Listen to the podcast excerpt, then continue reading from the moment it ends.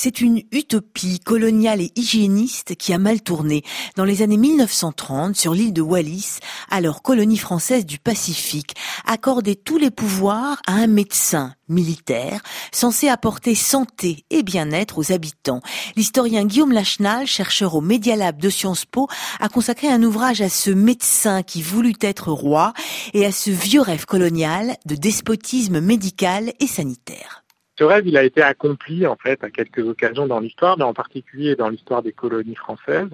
puisque on décide euh, au début des années 30 de confier euh, l'île de Wallis euh, dans le Pacifique à un médecin et qui sera le seul représentant de la France sur cette colonie, qui s'appelle le, docteur David. Donc en 1933, le docteur David débarque à Wallis avec pour mission de relever la démographie et l'économie de l'île. On trouve que c'est une île qui vivote, la population n'augmente pas, et donc le docteur David va se lancer dans un grand programme de grands travaux euh, sur l'île, un programme euh, nécessairement autoritaire, mais que le docteur David va réussir à mettre en place avec l'alliance euh, d'une partie des élites wallisiennes de, de Wallis qui voit aussi dans son projet de modernisation un projet intéressant pour l'île. Donc ça, c'est le succès de ce docteur David, succès qui va aller très loin puisqu'il va euh, réussir à nouer des alliances importantes dans la population locale jusqu'à devenir roi, dit-on. Euh, c'est une sorte de mythe wallisien. Hein. Il va épouser une jeune femme princesse de famille noble et il va comme ça réussir à relever euh, la démographie de l'île en quelques années. Alors, euh, l'histoire ne se termine pas aussi bien que ça, puisque euh, à la fin de, son séjour, euh, une épidémie de, fièvre typhoïde éclate sur l'île en août 1936,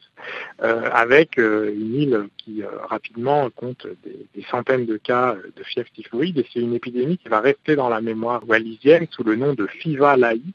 laï, FIVA, c'est la déformation de l'anglais fever, et l'AI, c'est la grande fièvre. Et donc on raconte aujourd'hui encore l'histoire de cette grande fièvre qui va marquer une sorte de désastre où le rêve du docteur David de faire de son île un royaume médical va s'effondrer, puisqu'on estime que près de 5% de la population de, l'île va,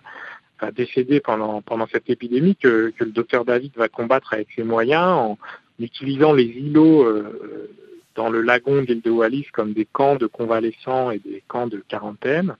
et en, forçant comme ça, de manière aussi très autoritaire, euh, l'île à, se plier à, des mesures hygiéniques. Alors le bilan de cette épidémie rétrospectif, il est lourd pour le docteur David, puisque on dit aussi à Wallis dans la mémoire que ce sont les grands travaux du docteur David qui ont amené l'épidémie, en particulier la construction de citernes d'eau qui étaient censées euh, moderniser l'île et qui ont peut-être euh, transmis cette fièvre typhoïde par euh,